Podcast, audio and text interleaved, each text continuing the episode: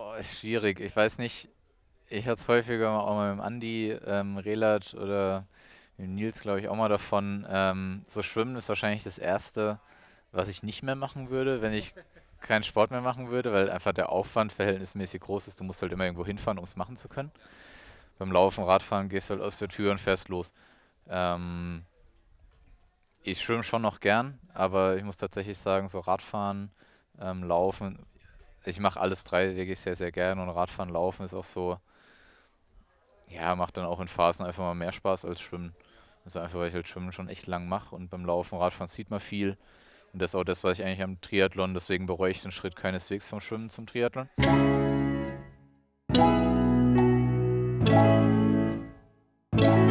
Willkommen zurück beim Podcast mit und von Sportspinner. Heute mal von der lieben Insel Lanzarote. Das erste Mal, dass ich hier bin. Und bevor wir zum heutigen Gast kommen, den ich hier abgreifen konnte, ihr habt es schon in der Überschrift im Titel lesen können, möchte ich euch Brain Effect vorstellen. Der Podcast heute wird nämlich präsentiert von der Berliner Firma Brain Effect. Seit 2015 gibt es die Firma. Ihr habt ja schon den ein oder anderen Podcast von mir mit dem Gründer Fabian Völsch gehört.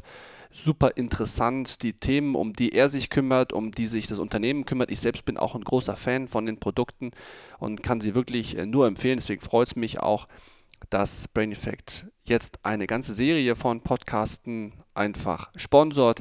Für alle, die Brain Effect noch nicht kennen, es ist eine Firma, die wirklich hochwertige Performance-Food-Produkte machen, um die körperliche Leistungsfähigkeit, aber eben auch die mentale Leistungsfähigkeit zu steigern. Also es geht da um Themen wie Schlaf, äh, Selbstoptimierung, ähm, aber auch Biohacking.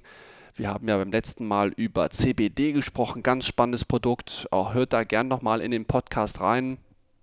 Aber auch tolle Schlafprodukte oder Mut, das nutze ich auch, gerade wenn ich jetzt im Trainingslager bin. Ähm, da sind viele unterschiedliche Vitamine drin, die ihr tagtäglich braucht, die man vielleicht manchmal im Alltag vergisst zuzuführen, die aber unglaublich wichtig sind, um einfach den Körper ja einfach in Gang zu bringen und ausgewogen sich dann auch entsprechend ernähren zu können. Also geht gerne mal auf die Seite von äh, Brain Effect www.brain-effekt.com und wenn ihr den Rabattcode Sportspinner20 nutzt, bekommt ihr auch auf eure Bestellung 20% Sportspinner20, also einfach beim Checkout eingeben und mal auf der Seite von äh, www.brain-effekt.com vorbeischauen.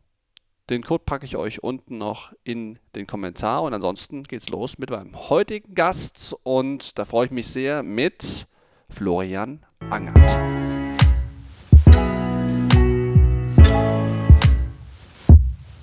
Lanzarote, hier sind wir in der Sonne und äh, heute gegenüber sitzt Florian Angert. Hallo René, äh, man nennt mich auch ab und an den Busfahrer. Ähm, nichtsdestotrotz freue ich mich, dass ich heute dabei sein darf. Ähm, aber jetzt nur wegen, wegen unserer Radfahrt gestern oder auch grundsätzlich? Auch wegen der Radfahrt aber gestern. Auch aber häufiger? Häufiger, ja. Also die letzten Trainingslager, die ich hier verbracht habe, war ich dann doch häufiger. Ich habe viel mit Laura trainiert und ähm, teilweise auch mit Julian Erhardt, der auch bei Philipp mal trainiert hat. Und da war ich dann doch immer derjenige, der häufig vorne rausgefahren ist, wenn's mal, wenn der Gegenwind kam. Ja, ja, so ist das immer, wenn man ein guter Radfahrer ist, ja. Dann äh, wird man immer quasi nach vorne geschickt und dann darf man immer schön vorne fahren. Ich wundere mich gerade trotzdem, ich mache mich ja noch mal ein bisschen lauter, so ist viel besser, okay. Ja, so, äh, du bist halt nun mal ein starker Radfahrer, ja, Florian, so ist das. Da das muss man halt vorne fahren. Aber ja. ähm, um dich mal so ein bisschen vorzustellen, für alle, die dich vielleicht noch nicht so ganz gut kennen, ähm, du hast ja, ich sag mal, du gehörst zu den wenigen Triathleten, die schwimmen mögen. Ja, ja, kann man so sagen. Weil du hast einen Schwimm-Background. Erzähl mal so ein bisschen. Ist richtig. Also ich bin, ja, eigentlich mein ganzes, nicht, ich will jetzt nicht sagen, mein ganzes Leben schwimme ich schon, aber ich glaube, ich habe mit sechs Jahren angefangen. Ähm, ja, wie alles fängt es irgendwie so aus Spaß an. Man geht dann in den Verein so zwei, dreimal die Woche und ähm, bin ja, ich war im Schwimmverein in Weinheim, äh, meiner Heimatstadt, wo ich auch aufgewachsen bin.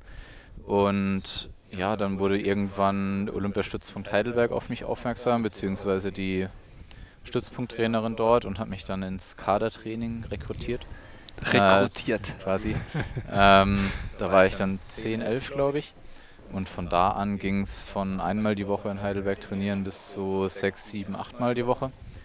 Ähm, ja, habe das dann im Endeffekt auch meine komplette Schulkarriere, also bis zum Abi, wirklich gemacht.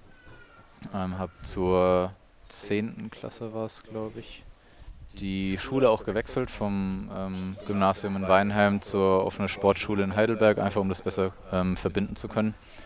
Ja, größte Erfolge waren der fünfte Platz mit der Staffel in Helsinki bei der Junioren-Europameisterschaft und mehrere deutsche und süddeutsche Meistertitel. Im Jahrgang eigentlich. Was war so ähm, deine, deine Lieblingsdisziplin im Schwimmen? Warst du irgendwie spezialisiert auf Delfin, Kraul, Freistil? Ja, war tatsächlich eigentlich Freistil. Ähm, anfangs, so als ich die ersten deutschen Meisterschaften geschwommen bin, 2006, waren noch die 500 Meter dabei. Das ist dann irgendwann, ja, war nicht unbedingt zu lang, aber vielleicht hätte man ein bisschen mehr trainieren müssen. Dann wird es eher die 200 und 400 Meter.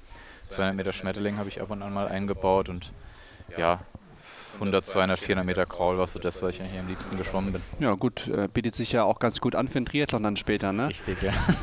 Ja, und dann bist du ähm, zum Triathlon gekommen. Klar, jetzt äh, kennt man dich natürlich in den letzten ein, zwei Jahren so, äh, hast dich so ein bisschen in den Fokus wahrscheinlich auch der, nicht nur der Insider, sondern so grundsätzlich in der Szene äh, nach vorne, wie, wie sagt man eigentlich, katapultiert. Ja, ja. trifft es vielleicht. Ganz ja, ich will nicht mal sagen katapultiert, sondern ich denke, dass eigentlich mein, seit ich Triathlon mache, eigentlich stetig bergauf gehen. Also da war jetzt nie, klar, jetzt diese, die vergangene Saison war schon sehr, sehr gut, aber und vielleicht für Externe ähm, überraschend, aber wenn man es so insgesamt ein bisschen verfolgt hat, ähm, ja, war es eigentlich ein stetiger Aufbau. Also ich habe 2012 mit Triathlon angefangen, 2013 eine ganz coole Saison gehabt, woraufhin ich dann ins Erdinger Perspektivteam gekommen bin. Da war ich drei Jahre und bin dann seit 2017 im Profiteam ähm, bei Erdinger. Und ja, deswegen würde ich eher sagen, dass es ein stetiger Aufbau war und ja. Ähm, Klar. Jetzt nicht unbedingt so kometenhaft oder irgendwo, ich irgendwo da rein katapultiert ja, wurde. Wobei es natürlich immer so irgendwie im Triathlon ist. Es gibt ja dann auch gerade die deutsche Szene super stark besetzt und ja. da sich dann mal äh, an den großen Namen, die ja nach wie vor, sage ich mal, dann wahrscheinlich den Leuten, wenn man eine Umfrage macht, dann eher noch Patrick Lang, Jan Frodeno einfallen. Ja, also Fall. nichts, äh, nichts gegen dich, aber Nein, da ist es dann immer ein bisschen schwieriger, klar, aufgrund der großen Konkurrenz der großen Namen dann sich dann äh, so ein bisschen, sag ich mal, nach und nach den Namen zu machen. Aber klar, du hast recht. Ähm, Jetzt äh, können wir mal über die letzte Saison schon sprechen. Ja? Ich meine, letzte Saison war natürlich für dich äh, sehr gut. Ja, ja definitiv. Ja. ähm, ich glaube, für viele war dann, ich sage, ich spreche jetzt mal so aus meiner Erfahrung und ich würde ja sagen, ich kenne mich wahrscheinlich auch schon ganz gut aus, aber jetzt auch nicht immer in jedem Rennen, aber äh, vor allem dann auch hoffe, dritter Platz Samorin, richtig? Richtig, ja. Genau, du bist als erster vom Rad gekommen. Richtig. Auch richtig. Ja. ja. das war damals das gleiche Wochenende wie Kraichgau, glaube ich, und deswegen äh, habe ich das so ein bisschen mitbekommen. Ähm, und da war das natürlich klar, wenn man vor so radstarken Leuten runtersteigt wie Sebastian Kien und Lionel Sanders, dann ist man dann, denke ich mal, auf jeden Fall mal spätestens dann im Fokus. Wie, wie, wie war das für dich? Ähm, ich meine, du kannst deine Leistung immer sehr wahrscheinlich sehr gut selbst einschätzen. Man hat Trainingsdaten, aber dann ja. auch mal bei so einem Rennen, Lionel Sanders, Sebastian Kiene. Ja, also ähm, es war tatsächlich, Soll war geplant als erstes Saison-Highlight zusammen mit meinem Trainer. Ähm, ich hatte die Woche davor St. Pölten gemacht, das heißt Anreise etc. war, ähm, war recht unkompliziert nach Samurin und dann ja, war es tatsächlich, also, ja, ich wusste ungefähr, was ich fahren soll oder was ich da machen soll. Ähm, vorne. Mein, vorne. Mein Phil, äh, Philipp hatte mir ja so eine Taktik zurechtgelegt und ich habe es tatsächlich einfach nur ausgeführt und es war, ich meine, da war ein Riesenfeld am Start mit, äh, wie du schon gesagt hast, mit Sebi, mit ähm, Lionel Sanders, aber auch ganz andere Namen wie James Canama oder Sam Appleton, der glaube ich zu dem Zeitpunkt das 73 Weltranking angeführt hat. Also alles keine unbeschriebenen Blätter, die auch schon bei den WMs einfach sehr, sehr gut waren. Und ja, deswegen lag in dem Moment der Fokus ganz klar nicht auf mir, ähm, ich denke, dass Sebi, weil er mich kennt, mich vielleicht schon ein bisschen auf dem Schirm hatte oder die anderen deutschen Athleten auch. Aber so ein Sanders, ich bezweifle, dass der mich vorher kannte. Ähm, aus der Sicht konnte ich dann natürlich einfach hingehen und mein Ding machen, was mir extrem geholfen hat. Ähm, ja, und auf dem Rad war es halt tatsächlich so, ich bin vorne mit raus und habe dann bin meinen Stiefel gefahren, komplett durch. Ähm, und es kam halt einfach niemand. Ich hatte keine Infos auf der Strecke, weil da auf der Strecke einfach tote Hose ist. Stimmt, Ähm, ja. Ich wusste nur, dass niemand kommt. Und auch beim Rück, äh, irgendwie in den ganz, ganz wenigen Kurven, die es auf der Strecke dort gibt, beim Zurückschauen habe ich keinen gesehen. Und dann bin ich halt einfach weitergefahren und gesagt, gut, das tut jetzt weh, aber muss ich halt durch. Ähm, ja, und dann bin ich, als ich dann tatsächlich, als ich vom Rad gestiegen bin, dann wusste ich so, zwei oder zwei Minuten zehn hatte ich Vorsprung. Und dann habe ich schon mal gedacht, nicht verkehrt. Ähm, und ja, dann waren es drei Laufrunden, auch über Pferderennbahn etc. Und die Strecke hat sich häufig gekreuzt, das heißt, man hat einen ganz guten Überblick gehabt. Ähm, dann habe ich beim Laufen wirklich nur versucht, das irgendwie durchzuretten, beziehungsweise auch trotzdem mein Rennen zu machen. Und das hat halt, ich meine, dass der Sebi zuerst vorbeiläuft und danach der Sanders, das ähm, habe ich jetzt kein Problem mit, Nee, beziehungsweise auch ist keine Schande. Nee. Ähm, und dann hatte ich aber die Abstände nach hinten auf Platz 4, 5, 6 waren dann so konstant, dass ich dann mit der zweiten Runde dachte, ja gut, es könnte ja fürs Podest tatsächlich reichen. Mit der dritten Runde war es dann fast sicher und dann ja, am Ende die letzten Meter waren dann schon, waren schon ganz cool. Aber ich glaube, das tatsächlich Coole war eigentlich, dass es halt einen Livestream gab und dass ich da halt wirklich maximale Fernsehzeit eigentlich abgegriffen habe. Und das war so insgeheim auch der Plan dahinter, dass man einfach Ja. ähm, weil ich letztes, äh, 2017 war ich immer knapp dran, auch in St. Pölten die Woche davor mit 12 Sekunden Vierter geworden. Ähm, ja, und es war halt immer so, es hat dieses ganz kleine letzte bisschen gefehlt und das dann halt einfach da in der Art und Weise zu machen, war schon, war schon richtig cool. Ja, und, und ähm, hat das, würdest du sagen, jetzt im Rückblick dann auch für die, für, die, für die nächsten Rennen oder auch grundsätzlich heute, hat das was mit, mit dir so gemacht, so selbstbewusstseinsmäßig? Ist das so ein kleiner Schalter, wo man sagt so, hey, diese paar Sekunden haben immer gefehlt, das geht? Ja, es war schon so, ich wusste, dass das irgendwann, irgendwann kommt und meistens kommt es ja dann, ja, es fügt sich dann ja doch häufig alles zum Guten. Ähm, und lieber, denke ich mir, werde ich in St. Morin Dritter als in St. Pölten Dritter mit 12 Sekunden Vorsprung auf den vierten. Ähm, ja, und ich meine, das ist natürlich fürs Selbstvertrauen ist natürlich cool, weil ich weiß einfach, ich kann in einem Top-Feld. Ähm, obwohl jetzt ähm, Leute wie Frodeno ähm, und Gomez, Brownlee etc. nicht da waren, kann ich aber trotzdem in einem Weltklassefeld vorne mitfahren. Ja, ja, klar. Das und, oder einfach insgesamt auch nicht nur vorne mitfahren, sondern auch vorne irgendwo finishen. Ja, ja, klar. Ich meine, hat man ja auch später in der Saison noch gesehen, da kamen ja noch ein paar Rennen und ich meine, es war ja auch Buschütten, wo du ja auch, glaube ich, vor Patrick Richtig, warst, genau. ne? Ja. wo du ja auch vorne weggefahren bist auf dem Rad und Ja. mit Sebi, ach, mit äh, Andi Böcherer im Schlepptau, ne? Richtig, genau. Also ich meine, da hat man ja schon auch gesehen, dass du da auf jeden Fall äh, naja, ein super Paket mitbringst. Ich meine, du Ja. kommst ja natürlich, was immer ganz gut ist, beim Schwimmen schon mal vorne raus. Richtig, ja. Aber trotzdem ist es so, also ich wurde immer so als der Schwimmer anfangs bezeichnet, dann der Schwimmer-Radfahrer und ich glaube aber inzwischen habe ich, es wird sicherlich so sein, den Ruf hat man dann halt irgendwann dann doch weg, dass ich halt immer der, der Schwimmer bin. Ähm, aber nichtsdestotrotz habe ich, glaube ich, inzwischen gezeigt, dass ich auch ganz gut oder ganz passabel Radfahren kann. Und auch beim Laufen, auch wenn ich nie so Zeiten wie Patrick oder ähm, Andi Rehlert oder so laufen werde, aber kann ich halt trotzdem nach einem schnellen Radfahren immer noch vernünftig laufen. Beziehungsweise auch äh, St. Pölten oder auch in Schweden waren die Laufzeiten eigentlich so gut, dass ich sagen kann, ich bin da auf jeden Fall in Reichweite mit irgendwie den Top 10 Leuten. Und ähm, das ist ja insgesamt, das Gesamtpaket ist, glaube ich, ganz gut. Und Würde ich auch sagen, ja. Und ich meine, man muss ja auch am Ende sagen, ich glaube, ich, glaub, ich würde noch gar nicht mal so sehr sagen, dass du jetzt unbedingt so der Schwimmer bist. Ich habe dich, also für mich war das immer so super starker Radfahrer und natürlich ein gutes Schwimmen, aber klar, du hast gesagt, auch deine Laufzeiten, zum Beispiel Rügen, äh, waren ja alle top, ja. Und ich meine jetzt, mich zumindest so ein bisschen äh, erinnern zu können, dass er da ja auch einen relativ konstanten, vernünftigen Aufbau macht, auch was deine Laufsachen angeht. Ich meine, ist ja auch bekannt, glaube ich, dass Schwimmer oftmals auch so ein bisschen muss auf die Knochen achten, Ja.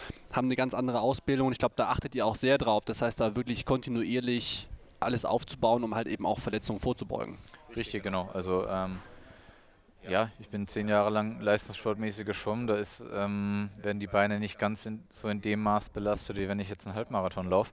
Ähm, und das war tatsächlich auch am Anfang einfach ein Problem. Ich war zweimal verletzt, ähm, habe da aber jedes Mal danach eigentlich ganz gut draus gelernt.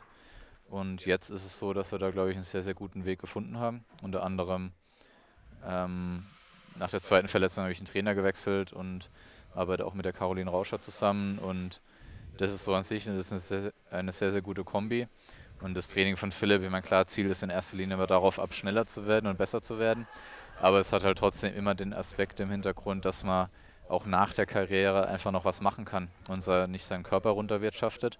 Und deswegen ist es, glaube ich, auch, ähm, ja, wie ich am Anfang schon gesagt habe, nicht so ein kometenhafter Aufstieg, sondern lieber ein konstanter Aufstieg. Ähm, ja, weil ich jetzt, es zielt halt ganz klar darauf ab, langfristig oder mittelfristig Erfolg zu haben und nicht kurzfristig. Also jetzt zwei gute Jahre zu haben und dann vier Jahre verletzt zu sein, ist ja nicht die Lösung.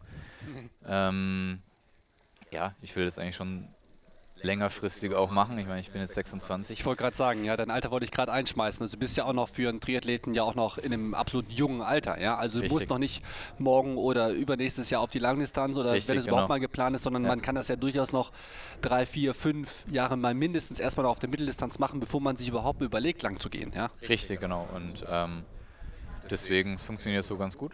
Ähm, und ich denke, so in der Trainingsgruppe, wir trainieren nicht mega viel, wir trainieren eher mal kürzer, aber dafür ein bisschen intensiver.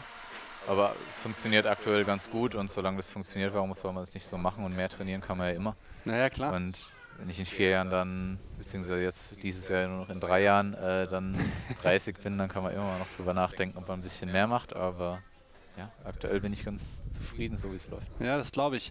Ähm, für alle, die nicht wissen, wer gemeint ist, wenn wir von Philipp sprechen. Also Philipp Seib ist dein Trainer. Philipp Seib ist Mann und Trainer auch von Laura Philipp äh, und trainiert unter anderem auch noch Franz Löschke und noch ein paar andere, Yannick Schaufler, stimmt, ne? Ja, genau. ja, mit den Namen habe ich es nicht immer so, aber ich glaube, manchen merke ich mir dann doch. Also, ähm, ihr seid so eine, eine wie, wie nennt man es so gerne, die, die Squad Saib, ja? Richtig, ja. Und äh, trainiert dann auch sehr viel hier zusammen. Das passt natürlich dann auch wunderbar, ja? Also, ich meine, klar, äh, jetzt, wo wir gestern Radfahren waren und dann wird es ein bisschen weniger, dann schickt man mal gerne irgendwie eine Kante vorne weg. Aber ich glaube, das passt schon auch bei euch in der Trainingsgruppe echt super, oder? Ja, ja, auf jeden Fall. Also, ähm, ja, ich meine, Sebi ist ja auch noch in der Trainingsgruppe, der weilt, glaube ich, zurzeit auf Fuerteventura, ich weiß es gar nicht genau. Ähm, Yannick ist ja der Kurzdistanzler, also der kleine Schnelle quasi. Und ähm, nee, aber mit Laura habe ich hier letzten Jahr auch immer gut trainiert. Am Berg kann ich gerne eins fahren und sie auch, weil sie einfach äh, ganz gut Druck hat am Berg. Ähm, und durch ihren Gewichtsvorteil am Berg passt es am Berg, also passt es halt einfach sehr gut.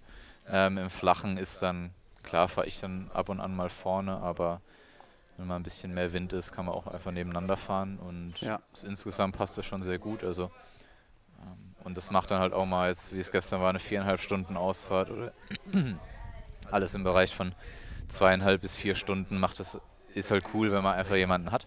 Selbst wenn man nur hintereinander herfährt, ähm, aber mal zusammen dann Kaffeepause machen kann oder so, ist das schon ganz cool. Ja, klar. Ähm, und macht dann die Insel doch auch ein bisschen erträglicher und der ganze Wind, den man dann doch ähm, auch über längere Zeit mal haben kann. Wie ist das für dich? Ist jetzt trotzdem heute noch aufgrund deiner alten äh, Sportler-Vergangenheit noch Schwimmen deine Lieblingsdisziplin? Hast du eine oder ähm, würdest du sagen, hat sich geändert, Schnauze voll vom Schwimmen, jetzt wärst du lieber Rad oder kannst du das so sagen? Oh, ist schwierig. Ich weiß nicht.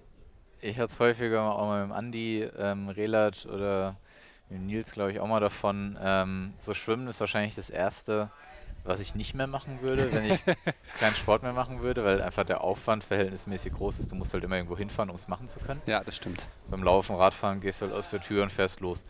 Ähm, ich schwimme schon noch gern, aber ich muss tatsächlich sagen, so Radfahren, ähm, Laufen, ich mache alles drei wirklich sehr, sehr gern und Radfahren, Laufen ist auch so, ja, macht dann auch in Phasen einfach mal mehr Spaß als Schwimmen. Ja. Also einfach, weil ich halt Schwimmen schon echt lang mache und beim Laufen, Radfahren sieht man viel.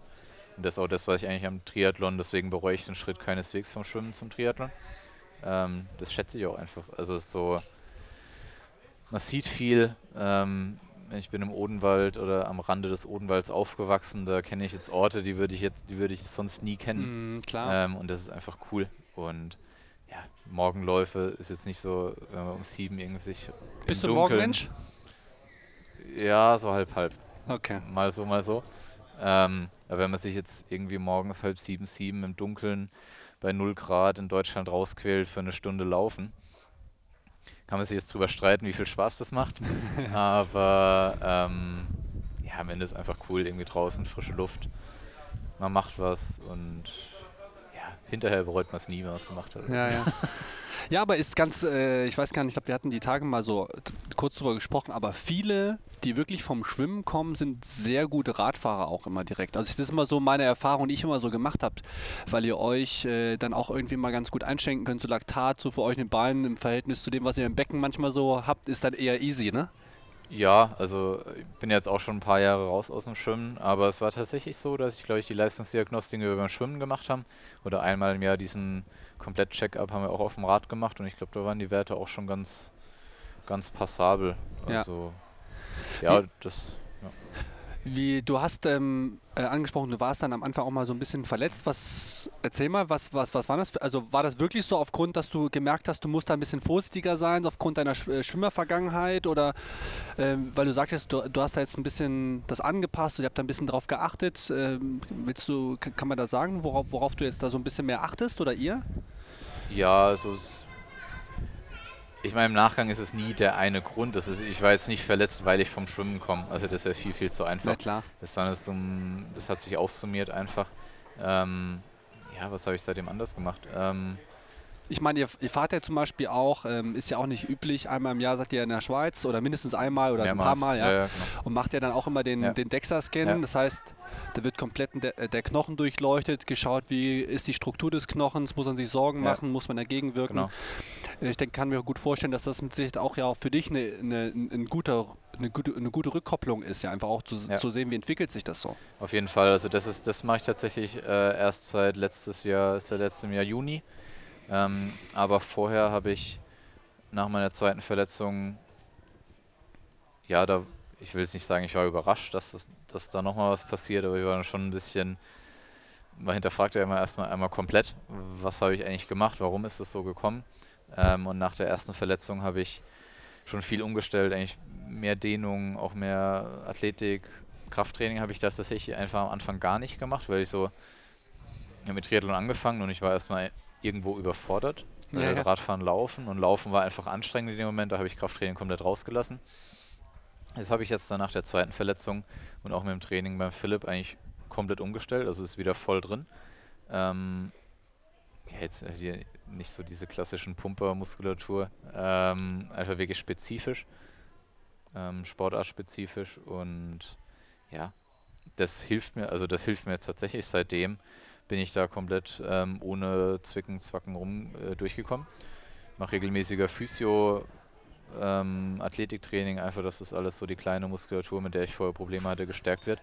Ähm, und sicherlich eine der größten Änderungen war einfach Ernährungsumstellung. Nicht mal im Sinne von Alltagsernährung. Die würde ich sagen, ist eigentlich bei mir, also ist ausgewogen, ich esse alles, sowohl Fisch, Fleisch, als auch ähm, Schokolade und das ungesunde Müsli. ähm, ja, aber einfach die Ernährung während, also wirklich während und nach den Trainingseinheiten, das habe ich einmal komplett umgestellt. Und das ist was, das habe ich schon, das habe ich nach einem Monat gemerkt, als ich es umgestellt hatte, weil ich hier im Trainingslager habe das, das erste Mal alles getestet und war von den Socken, wie gut es mir nach, ersten, nach der ersten Trainingswoche noch ging. Und da hatte ich wirklich nach der zweiten Verletzung einfach original gar nichts drauf. Mhm. Ähm, aber mir ging es halt gut. Und das hat sich jetzt auch so, haben wir noch so zwei, drei Tests dann im Nachgang gemacht, auch mit Blutwerten oder Urinwerten, wo sich das auch bestätigt hat, dass wir da keine Knochenmasse etc. angegriffen haben. Und wie du auch schon gesagt hast mit dem DEXA-Scan, das ist es natürlich cool, dass man die Möglichkeit da hat, es zu machen in der Schweiz, in Zürich, wo wir das machen bei Training and Diagnostics. Und das ist natürlich die perfekte Rückkopplung. Das siehst du einfach, wenn wir das regelmäßig machen, alle vier bis acht Wochen oder sechs bis acht Wochen eher, ob du die Knochendichte angreifst oder nicht. Und wenn du, wenn die Knochendichte beim einen Mal niedriger ist als davor, weiß man, gut, da muss man ein bisschen drauf achten. Und ja. das ist sicherlich eine der besten Rückkopplungen, dass man sagen kann, man kann auch nach der Karriere noch ähm, mit gesunden Knochen da rausgehen, also im wahrsten Sinne. Ja, klar, und ich meine, äh, es passiert ja dann doch immer mal wieder, dass man von bekannteren Namen hört, dass irgendwo Ermüdungsbrüche stattfinden Richtig, ja. und so weiter und so fort. Ja, und das ist dann halt eben mal nicht so eine kleine Verletzung, sondern. Ja. Ich meine, am Ende ist da keiner vorgefeilt, also das heißt jetzt nicht, weil wir das so machen und weil ich das jetzt so mache, funktioniert das bei jedem. Ich meine, es kann auch sein, dass ich mich jetzt morgen auch verletze, aber ob das dann sicherlich, schön auf Holz geklopft, ähm, nein, sicherlich ist es so, man kann da einfach nur viel ausschließen. Also so Ermüdungserscheinungen oder Ermüdungsverletzungen sind damit jetzt sicherlich nicht ausgeschlossen, aber auf jeden Fall mal zu einem großen Teil abgesichert in gewisser Weise. Ähm, aber ich bin trotzdem nicht davor gefeit, wenn mich jetzt jemand vom mit dem Auto vom Rad holt. Also naja, klar. Da ist man halt nie vorgefeit. Ich meine, da können ja auch Verletzungen dann entstehen. Logisch. Ähm, ja, und am Ende geht es eigentlich tatsächlich darum, aus dem Training, was man macht, das, den größtmöglichen Nutzen rauszuholen. Und ich denke, dass ich das jetzt so 17, 18 ganz gut geschafft habe. Und ja, deswegen. Jetzt kann es weitergehen. Kann es weitergehen, ja. Was ähm, hast du denn irgendwann mal, ich meine, es ist noch viel zu früh, aber ich meine, reizt dich so grundsätzlich jetzt erstmal irgendwann mal in, was weiß ich, ein paar Jahren oder irgendwann mal auf die Langdistanz zu gehen? Ich meine, muss man ja auch nicht zwangsläufig. Laura zum Beispiel, Laura Philipp hat sich ja auch länger dagegen gewehrt, weil sie ja. einfach auch super erfolgreich war auf der Mitteldistanz. Ja, ja ist auf jeden Fall. Ähm, ist auf jeden Fall ein Thema. Kann mir das schon vorstellen, einfach weil es auch ähm, also ich kann das halt gut, mich selbst pacen. Irgendwie ja. so konstant äh, hohes Tempo fahren. Ich denke, das äh, ja, haben wir auch in Samurin, Rügen etc. gesehen. Das kann ich gut. Ähm, und das ist, glaube ich, wäre nochmal ein Vorteil einfach auf der Langdistanz, dass ich das Ganze nochmal besser ausspielen könnte. Deswegen wird mir das wahrscheinlich mehr nochmal besser liegen.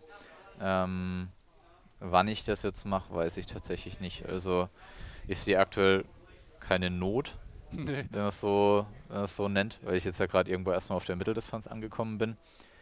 Ähm, ja, deswegen.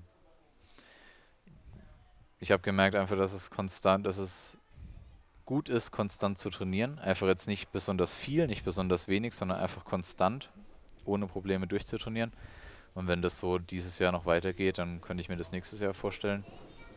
Vielleicht, aber, aber ich habe da jetzt keinen. Ja ich habe an keinem Vertrag oder in irgendwas, also es steht nirgends geschrieben, dass ich das bis da und da gemacht haben muss. Ich entscheide es für mich. Ja. Und dann ziehen da die Leute mit oder nicht. Hast du ähm, jetzt nach dem letzten Jahr, würde ich jetzt mal sagen, war wahrscheinlich für dich auf der nationalen Ebene auf jeden Fall mal eher so noch der, der nächste Schritt, der nächste Durchbruch, auch gerade noch mit Rügen, wo ja. du Patrick hinter dir gelassen hast. Ähm, würdest du sagen, dass das äh, Sachen auch verändert hat. Ich meine, ihr seid Profis, ihr wollt Geld verdienen, es gibt Sponsoren, du bist im Profiteam Erdinger. Merkt man das so, also ohne über Zahlen oder bestimmte äh, Firmen zu sprechen, merkt man so im Jahr am Ende auch als, ich sage jetzt mal noch junger Athlet, dass das tatsächlich dann irgendwo auch ankommt oder ist das dann doch immer noch viel Eigeninitiative? Ja, ist sicher, also am Ende ist viel Eigeninitiative, immer, also immer noch. Ich meine, ich würde es jetzt auf keinen Fall, auf keinen Fall da irgendwie auf eine Stufe stellen wie Laura, Patrick, Fodo, Sebi oder wie auch immer. Ähm, aber ja, man hat es schon gemerkt. Also das Feedback nach Rügen, ähm, Schweden ist glaube ich so ein bisschen untergegangen, einfach weil halt Frankfurt parallel war. Ich meine, das ist auch klar. Ähm, also Jön, Jön Kopping heißt ja, es, glaube ich. Jön Schöpping. Jön Schöpping, also okay. Die sprechen ja das K, soll's. Ja. CH, wie auch immer. Hast du nämlich auch gewonnen, also für alle, die es nicht wissen. Genau. Ähm, ja, aber so Samurin war schon so der erste. Ich glaube, war einfach dem Livestream auch geschuldet. Ähm, und klar, Rügen war halt, ich meine, wer will nicht den Weltmeister schlagen? Ähm, um es mal so zu sagen, das war schon richtig cool und da war das Feedback auch hinterher, war schon, war, ja, war einfach cool. Also das kannte ich vorher so nicht.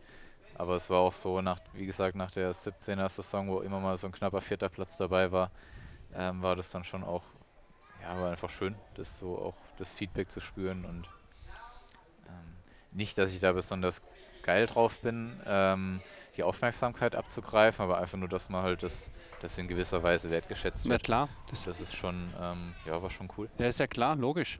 Jetzt, ähm, jetzt kommt eine neue Saison.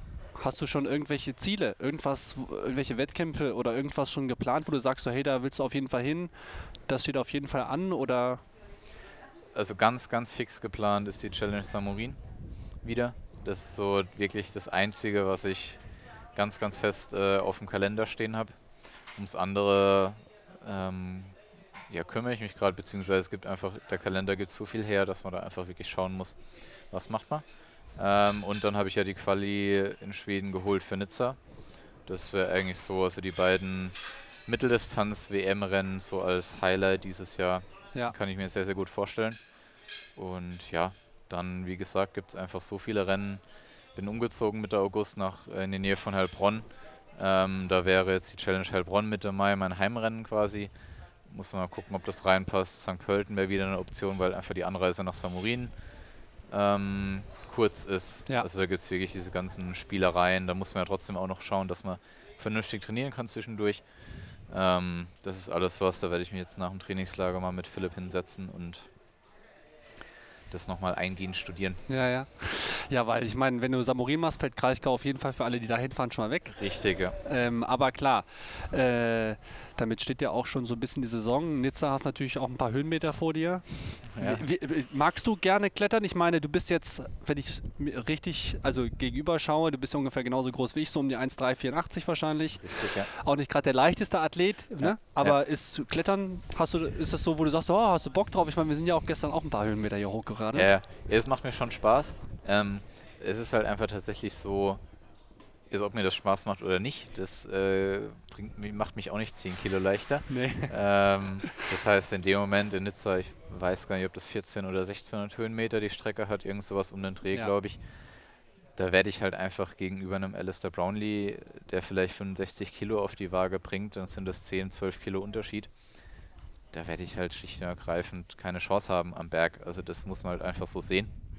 Da kann ich so viel trainieren, wie ich will.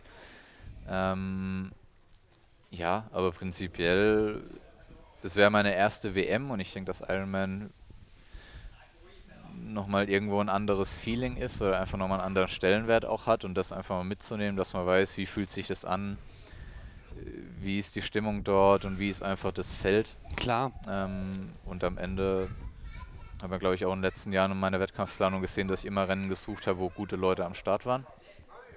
Ähm, also jetzt keine Asienreisen etc. gemacht habe, um da Siege einzuheimsen oder so, sondern mich eigentlich immer in einem ganz guten Feld gestellt habe.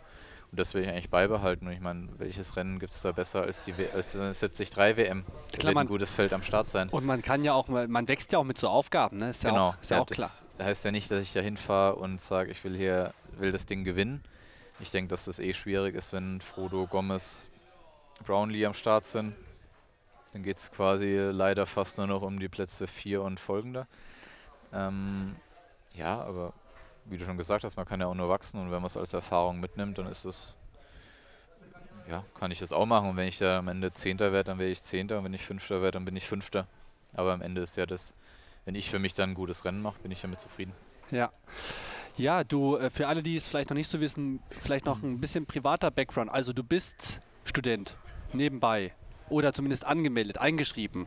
Ja, Student ja, der Ernährungswissenschaften. Ja, Fernstudiengang. Kannst du, okay, wie kriegst du das unter? Also bist du jetzt, nein, bist du eingeschrieben und, und bist eigentlich, ich meine, du bist ja hauptberuflich Profi-Triathlet, aber ähm, ist das für dich äh, jetzt gerade so irgendwie, machst du so, äh, schaust mal, wenn du Zeit findest zu studieren oder äh, ist das schon tatsächlich ein fester Bestandteil in deinem wöchentlichen Ablauf? Ich würde es jetzt, ähm, ich weiß nicht, wer jetzt den Podcast alles hört, aber da werden einige Leute wahrscheinlich. Meine Freundin lacht immer, wenn ich nach dem Studium gefragt werde. Ähm, ich bin eingeschrieben, aber es hat jetzt, also ich habe jetzt nicht einen, ich werde mir das einrichten, dass ich einen fixen Tag wirklich habe, wo ich das mache. Wo ich eigentlich wirklich dann für die Uni was mache, aber aktuell habe ich es jetzt nicht. Also ich bin durch, durch den Umzug habe ich jetzt im Januar mit dem Fernstudium angefangen und jetzt bin ich erstmal hier und ähm, ja, lasst das tatsächlich eigentlich so ein bisschen auf mich zukommen, so doof das jetzt klingt. Ja. Ähm, ja, Naja gut, ich meine, man muss ja auch irgendwo, ist ja auch schwierig, ja. Man, ich finde es ja immer gut, äh, äh, zumindest auch, wenn man als junger Mensch so grundsätzlich mal auch noch daran denkt, was passiert überhaupt später nochmal und nicht Ja. irgendwie so einfach mal blind, ich mach mal Profi. Ja. Ich meine, Ja. Profi sein ist ja schön, gerade wenn man auch mit Sport aufgewachsen ist, aber äh, so, so, so ganz blind so Sachen zu machen, finde ich ja grundsätzlich schon mal, also sie nicht zu machen, ja schon mal ganz gut. Ne? Also, ja, also ich muss, das, ich meine, da kann so viel passieren mit Verletzungen, was wir schon angesprochen haben. Da muss man schon in einer gewissen Weise abgesichert sein. Ähm, klar, sicherlich läuft es jetzt ganz okay. Ähm, Ganz okay, ist gut. ganz okay vom ähm, Profitum und ich habe das damals auch mit der Prämisse gemacht, dass ich gesagt habe, ich probiere das, weil ja, weil ich die Chance einfach habe. Und am Ende, wenn ich es nicht annehme, dann sage ich ja, was wäre gewesen, wenn. Und jetzt habe ich es gemacht und wenn es jetzt irgendwann schief geht, dann ist es halt schief gegangen, aber ich kann mir jetzt aktuell nichts vorwerfen, dass ich nicht gesagt hätte, ich hätte es probiert.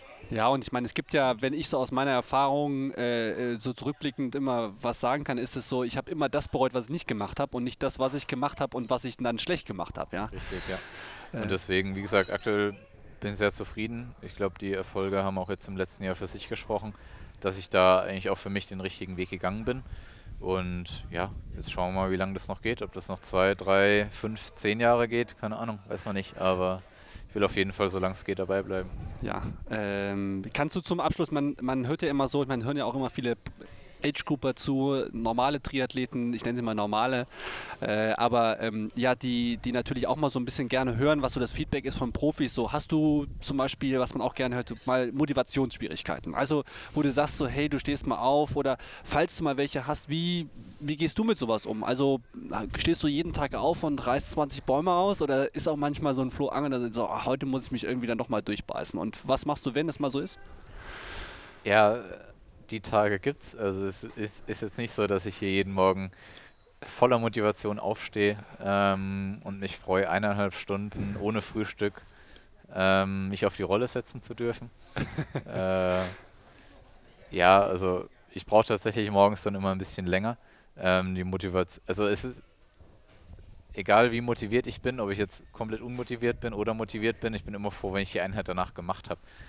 Ähm, das ist eigentlich ja, ich mache mir morgens einen Kaffee, tippe ein bisschen auf dem Handy rum, ähm, schaue vielleicht ein bisschen Fernsehen und setze mich dann auf die Rolle und irgendwie, also ich finde es immer nach der Saisonpause brauche ich immer so zwei, drei Wochen, bis ich in dem Rhythmus einfach drin bin. Aber wenn ich, wenn ich da wieder drin bin, dann rutscht das eigentlich so von alleine durch. Also dann, ja, ich meine, wenn man jetzt irgendwie zehnmal eine Minute den Berg hochrennt und ähm, in einem Tempo, was richtig ekelhaft ist, dann fragt man sich schon, warum mache ich das hier eigentlich? Aber das fragt man sich dann vielleicht beim dritten Mal und beim achten Mal denkt man, gut, das hast du acht geschafft, dann kommen noch zwei und dann ist das auch durch. Dann kannst du zu Hause was essen. Ja.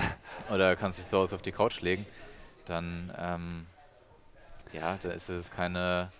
Das Gefühl nach dem, nach dem Erreichten, nach dem Geschafften ist dann doch immer äh, ja, sehr viel wert, immer, ne? Genau, das ist einfach das ist sehr viel wert und ich weiß genau, wenn ich dann sage, ich gehe jetzt die Stunde nicht laufen und ich würde zu Hause auf der Couch liegen bleiben, da wäre ich einfach unzufrieden mit mir. Ja, ja, klar. Ähm, und an sich zur Motivation, teilweise vor harten Einheiten höre ich tatsächlich Musik. Ähm, es hilft immer, wenn man mit anderen trainiert, ja. finde ich. Also das geht wirklich leichter von der Hand. Und du sagst, gut, selbst wenn du zu zweit bist und nur gleichzeitig am Berg bist und der andere ein komplett anderes Programm macht, aber einfach mit jemandem unterwegs zu sein.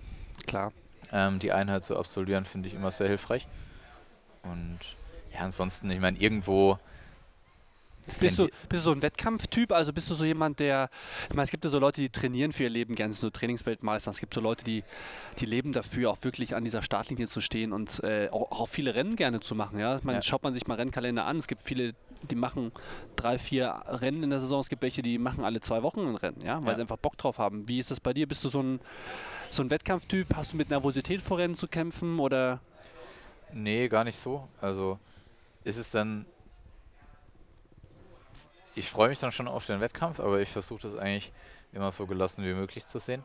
Ähm, klar, so die Nacht davor oder so der Tag davor, wenn dann so alles mit dem ganzen Trubel mit einchecken und hin und her und da ist man dann auch schon aufgeregt und wenn du so das erste Mal so die Startliste anguckst und denkst, oh, den kenne ich, den kenne ich, den kenne ich und du weißt halt inzwischen ja, was die Leute können oder wie man dann so das Rennen gestalten müsste fürs beste Ergebnis. Da ist dann schon so und teilweise, wenn man sich das dann anschaut, dann hat man auch Bock dann wieder zu trainieren. Ja, klar. Ähm, aber an sich bin ich jetzt keiner, der hier irgendwie alle hibbelig macht. Teilweise braucht dann wirklich, meine Schwester geht häufig mit zu rennen ähm, begleitet mich und macht da den Support und da ist dann, also die weiß das inzwischen auch, dass ich halt dann, ich muss dann vorher mein Ding machen, ich habe dann irgendwie so meinen Plan und macht, ziehe das dann durch und dann ist auch egal, was sie da irgendwie macht. Ähm, ich muss das einfach irgendwo, ich habe da so mein Ding, wie ich es gewohnt bin und mache das dann und wenn ich das so machen kann, dann bin ich da ganz. Bist du ein organisierter Typ oder lebst du eher äh, so vor Wettkämpfen im Chaos? Nee, das kann man dann schon als eher organisiert ja. ähm, bezeichnen und wenn ich das so abwickeln kann oder in, dem, in einem gewissen Rahmen bleibt, dann bin ich da eigentlich echt entspannt. Also da mache ich mir da keinen Stress und am Ende denke ich mir immer, hey, ich habe gut trainiert, kann, ja. habe alles gemacht, was ich machen kann und jetzt kommt es halt morgen so, wie es kommt. Und ich weiß immer, was machbar ist, wenn ich das abrufen kann, was ich trainiert habe. Und bisher, also ist das letztes Jahr ist wirklich geklappt, das auch an jedem Wettkampftag ähm, abzurufen. Und ich denke, das ist sicherlich auch in gewisser Weise eine Kunst. Ich denke, das hat Laura auch in den letzten Jahren wirklich vielleicht auch ein bisschen aufs Training von Philipp einfach zurückzuführen. Ja. Aber es hat Laura, denke ich, auch nicht zur Perfektion, aber schon nah dran gezeigt, dass man jedes, dass man vielleicht gar nicht viele Rennen machen muss. Ähm, so viel zum Thema Wettkampftyp. Das kann man natürlich sein, aber man muss halt wissen, wann es wirklich zählt. Ähm, ja, dass man auch weniger Rennen machen kann, aber wenn man weniger Rennen macht und da immer liefert, ist das, glaube ich, ganz, ist es auch für einen selbst, glaube ich, besser, als wenn du jetzt hier irgendwie 20 Rennen im Jahr machst und bei fünf aussteigst und fünf nicht ins Ziel kommst. Also Klar. so. Ja, und ich meine, am Ende ist natürlich jetzt auch so für dich dann, äh, wenn man so eine Saison mal gehabt hat mit den Erfolgen und auch, dass es wirklich immer gepasst hat, ja. dann ist es ja auch was, das nimmt man ja wieder fürs nächste Jahr mit. Ja? Richtig, Selbst wenn genau. man sich mal so ein bisschen unsicher vorm ja. Rennen fühlt. Ja? Genau. Und ich denke, deswegen ist das ja schon was, wo du extrem viel mitnehmen kannst. Und das ist ja auch ein ständiger Lernprozess. Fall, genau. Und mit 26 ja. hast du ja noch reichlich zu tun. Richtig. Ja gut, Florian, dann äh, haben wir wieder einiges über dich heute kennengelernt. Vielen Dank, dass du die Zeit genommen hast. Ja, gerne. War, war Ruhetag heute, deswegen äh, werde ich mich jetzt noch gleich in den Kraftraum begeben und dann ja, geht es morgen schon wieder weiter. Sehr gut, also vielen Dank. Dann äh, viel Spaß noch im Trainingslager auf Lanzarote. Äh, vielleicht kannst du noch mal den Bus spielen für mich. Ja, schauen wir mal, ob das, ob das funktioniert.